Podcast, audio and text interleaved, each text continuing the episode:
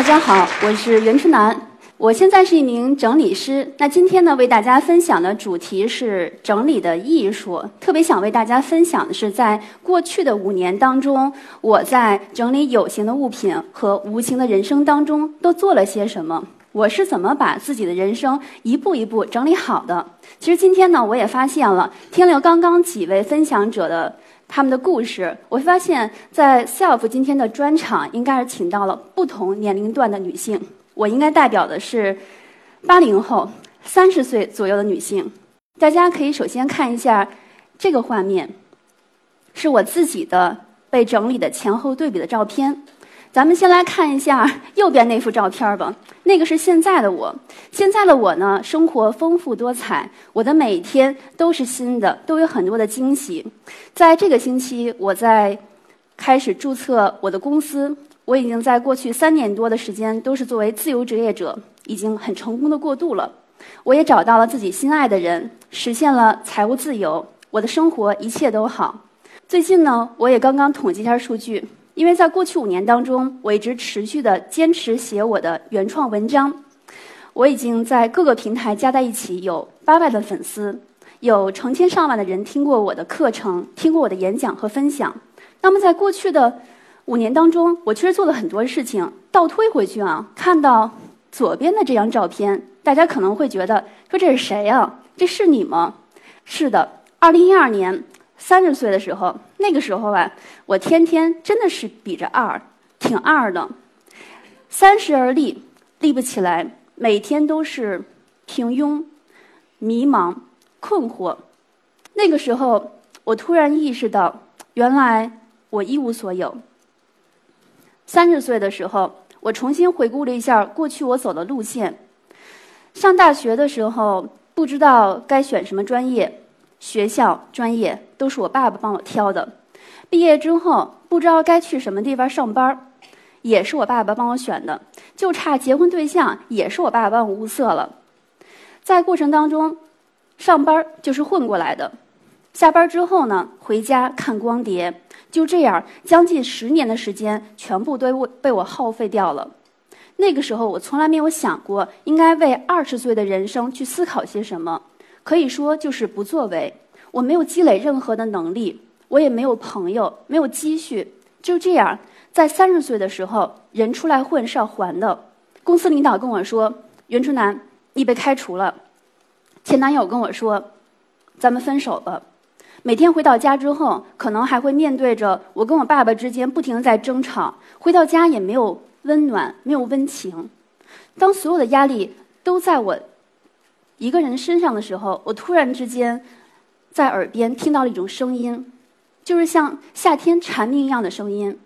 因为压力，我得了一个神经性耳鸣，这个病没有办法治愈，它会一直伴我到终老。就这样，有一天深夜，我伴着所有的这些痛苦，问了自己一个问题：我说，现在在你面前有两条路，一条就是复制过去，一直碌碌无为。你要这样走吗？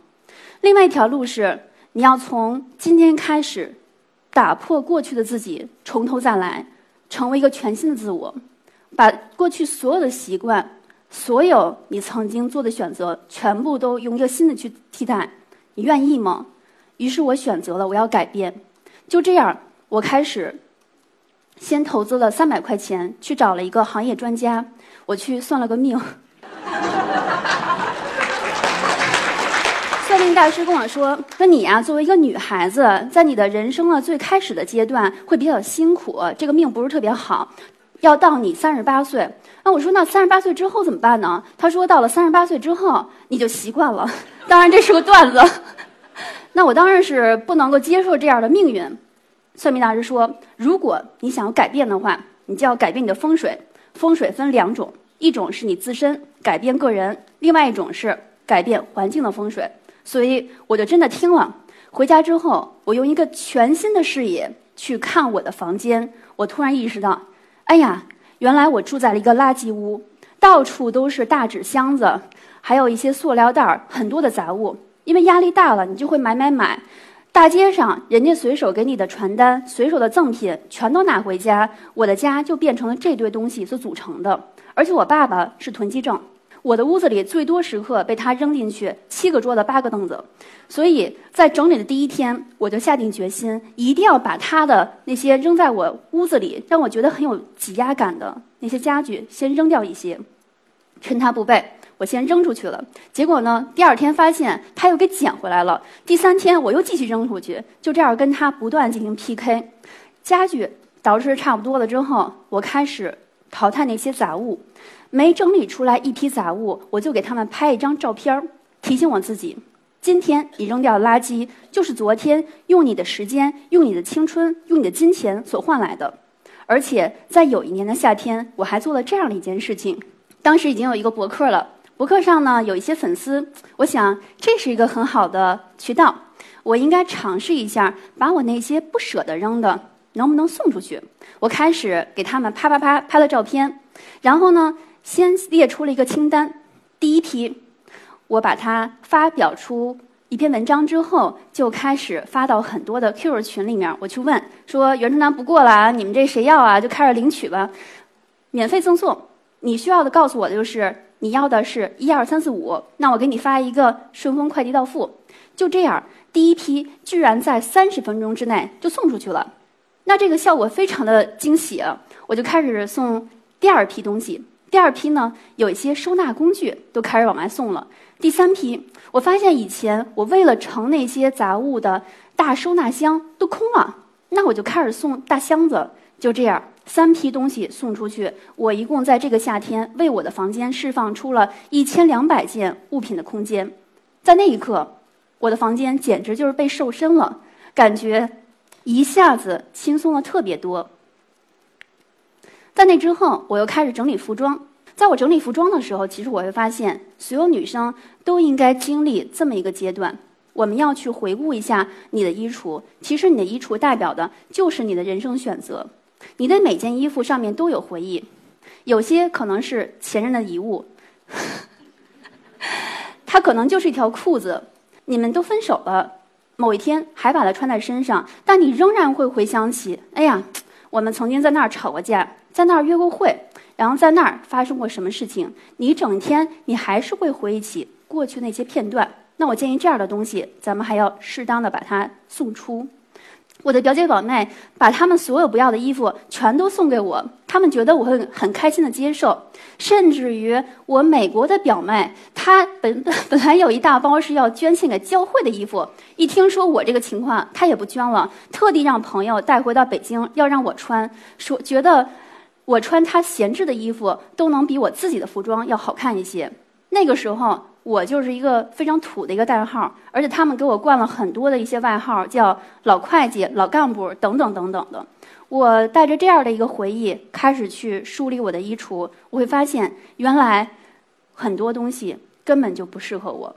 我从来没有思考过我应该穿成什么样的形象，我应该怎么样的为自己的形象而负责。当我在整理出这套电子衣橱系统的时候，我发现。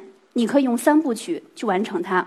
第一步就是要收集那些每一件衣服的图片，第二步就是要把它进行一个分类，把所有的单品把它分好类别。第三步就是把你拍好的那些单品的照片放到分类当中去。第一步，咱们拍了照片了；第二步，列好分类；第三步，把你所有的那些。单品都插入的当中，这个时候你就可以享受到你的一个衣橱系统了。当你把所有东西全部量化之后，你会发现啊，你终于知道，原来你拥有的比你想象当中要多得多。就是我当初一个特别土的人，我居然有四百多件衣服，为什么会有这么多呢？因为从高中时代的衣服都没有淘汰过，还留在衣橱里占地儿呢。有一些 x S 的衣服，我就会想。将来等我瘦了，我就可以再穿了。那一天根本没有来过。有一些 XL 的衣服，我会想等我将来怀孕了，我再穿吧。这一天也还没有来，所以就这样不断去梳理自己。那我还会把那些电子衣橱呢因为它是电脑和手机完全同步数据的嘛，我就会拿着我的手机去找我身边所有的比我穿的漂亮的朋友，还有那些服饰专家，我会找他们给我提意见。那他们其实就是我的一个智囊团，我有时候几乎没有花一分钱就能得到他们的建议，得到他们的智慧，我非常的感激。就这样一步一步的把一些不适合的衣服把它淘汰掉。然后在那些你真正在某些场合需要具备的服装，再一点点把它们买回来。就这样，在过去的几年当中，我把那些各种各样的物品都进行淘汰，但是我没有删除它们，还留在我的印象笔记当中，去作为一个大数据的储备。它会时刻告诉我哪些东西不适合我，那就不要再重蹈覆辙，再浪费我的金钱和时间，甚至于。有些时候，我会面对一件东西啊，会特别的做一个小小的思考。那它为什么不适合我？还可以把那些选错的原因把它记录下来。而且呢，在你出席一些场合的时候，你可能会穿不同的一些服装搭配。这个时候，你可以把一些照片留存下来，把同样的一件儿。小外套，它可能其中配的是不同的连衣裙，哪个效果会比较好一些？可以放在一起做一下比较。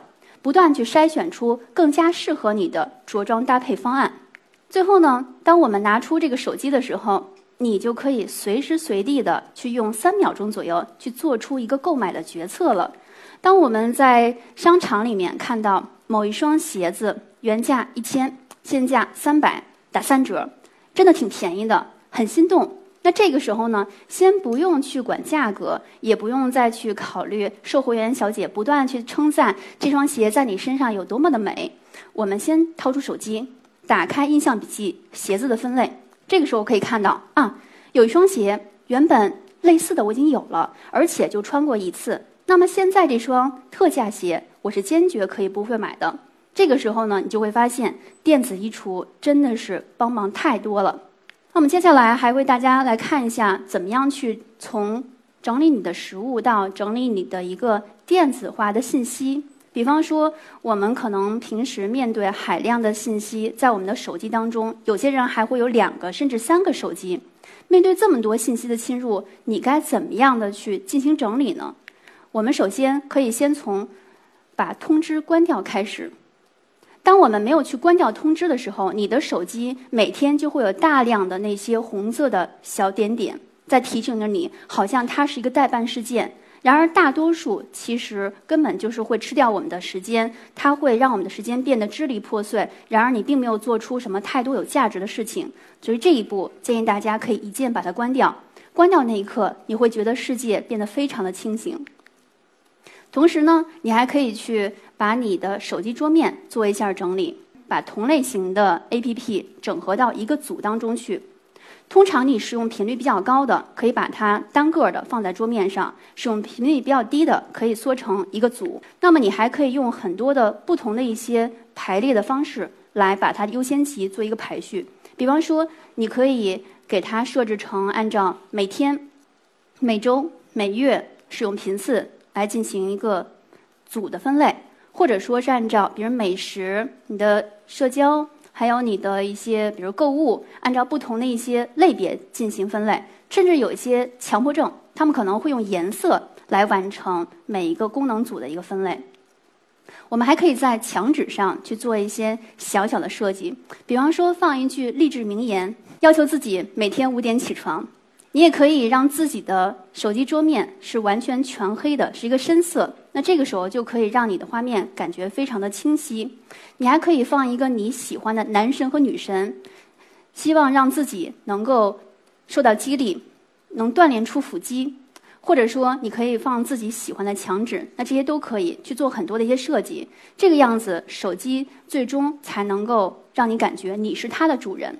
有些人呢，还会把自己的手机啊。一直都忍耐着，碎屏很久了，还在那儿放着。那么建议大家呢，还是把手机当成一个你形象当中的组合一部分。有时间赶紧把屏给换了去吧。除了手机之外，我们还会看到每个人的电脑桌面也是需要进行整理的。比方说这个桌面，这是一个强迫症，看了之后非常难受的。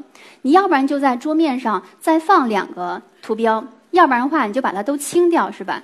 那还有些人呢，就是特别像是一个自成系统的，上下左右你也不知道它是怎么摆放的，但每次呢都能够从里面还是能找到那个应用，只不过花的时间多一点罢了。我们来看一下桌面呢，应该是有些什么样的整理技巧？比如说这个桌面，它首先应该是为你服务的，在这个画面中间，它应该是你当年年度的愿景板。比方说，这就是一个愿景板。今年要结婚，今年要跑马拉松，今年要成为一名优秀的讲师。那么，这应该是要求你今年的每天时时刻刻的看到这个画面的时候，提醒自己：我今天有没有为我的年度目标做些什么？我有没有再往前一步走？有没有去行动？你的桌面应该是每天清空垃圾箱，能够分出来哪些是收集碎片信息的临时文件夹，而哪些是项目的有用的文件夹。好，这是一个 Windows 界面，那这个是一个 Mac 界面，其实都是相通的，因为工具它没有什么好与坏之分，主要是看你适合不适合。大道至简，这是一个学员作业。那我们看到左边这幅画面，真的是一个非常常见的一个状态。大多数人可能桌面因为没有设定任何的规则，没有想过要变成什么样子，一直以来都是在一大堆的。资料当中来回来去翻找，会浪费我们很多的时间。当你看到这个画面，你就会明白为什么曾经有这样一个数据测试。他说，上班族每年几乎要浪费一百八十个小时用于找东西，平均每天是三十分钟的时间。那这一百八十个小时大概是什么概念呢？也就是一年当中的十二分之一的工作日的时间，全都被消耗用来找各种东西了。我们可能找一个文件，找一个桌面上的某一个应用，这些都是在浪费我们的时间。如果说老板知道一年他给你十二月的工资，其中一个月是用来浪费掉、用来找东西，那他肯定会非常抓狂的。那最后呢，还想为大家分享，也就是。如何去整理我们的人生素材？在《黑天鹅》这本书当中，我看到一句话，他说：“人生是一个由少数的这种重大事件的飞跃而组合而成的。”我用了一种方法，用它来整合出了我人生中的各种大大小小的生活素材碎片。同样，就是用印象笔记。这是在有一天，我曾经啊发现衣服也整理的差不多了。我应该继续推进，从我的房间中找出了一些各种笔记本我会发现，哎呀，过去三十年，原来我曾经还写过很多的一些日记，只不过我忘掉了，塞在一些抽屉当中。我发现我还有很多的一些绘画作品，六岁时候就有的，五岁时候开始学的书法作品，我都没有扔。我是不是可以把它们整合在一起呢？就这样。我以后就不用再等到七老八十的时候才能回顾人生，我可以随时随地的去看一看我过去都曾经是怎么一路走过来的。于是我用了一下午的时间，把我房间里所有那些过去的人生的像笔记本、像一些作品、奖状，还有同学给我写的一些情书，全部都放在一起。啪啪啪拍了照片，批量拍完照片之后，按照刚刚电子衣橱的那种做法，让它形成了这样一幅画面。大家可以看到，我从我的二一九八二年的一岁开始，一直到我未来的第一百岁，我连一一百岁的时候都已经规划好了。我把我的过去、当下和未来都梳理出来。在过去，肯定是我曾经拍下来这些照片，我把它分类到里面去。我会非常激动的看到啊，原来袁春楠是一个从这么小，然后慢慢慢慢长大到现在这个样子的。整理的过程当中，有些时候会痛哭流涕，有些时候呢又破涕而笑。我会看到，原来今天的自己是由过去所组成的。如果过去我们没有迷茫过，那今天也没有故事可以讲。所以我们应该感谢过去，无论过去发生了什么，它都是一个过程，都是一个经历。在每年的这个文件夹当中，我除了会放我画过的画、写过的字、曾经得过的荣誉、去过的地方的照片，还有我从三十岁开始我为自己设置的每年的年度目标，还有每年的年度大事记。我会把每年我真正做过的一些，对我人生来讲都是第一次，是一个飞跃的那些小小的成果，全部都记录下来。那就这样，让它成为了我的一个终生的习惯。你未来想成为什么样子的人？你怎么样去规划你的三十岁、四十岁、五十岁，甚至一百岁？你都可以把它放进去。在做所有事情都结束之后，你会觉得内心非常淡定和踏实。你已经把你的身边的一切都整合好了。你可以随身拿出手机，去端详、去分享。你可以去非常微笑的跟自己说：“我现在会非常珍惜的我每天，因为我非常希望我的每年都放进去满满的素材，让我在过去每年在回顾的时候，永远都不会后悔我曾经浪费我我的青春。那到现在呢，我仍然是非常坚定的，把整理作为我的一个核心的事业。”也会把它传递给越来越多的人。我特别希望所有的人都能够从今天开始去整理你身边的一切，可能每天就从五分钟开始也没有关系。当大家每一个人都开始去整理自己的有形物品、无形人生的时候，你终有一天会突然意识到，你可以放心的说：“啊，我已经能够放下很多东西，我可以轻装前行了。”其实人生无论是一个。非常凑合的，还是一个很精致的人生，就在一念之间。希望大家将来每一个人都能够享受到整理的艺术，能够成为一名在整理中的艺术家。谢谢。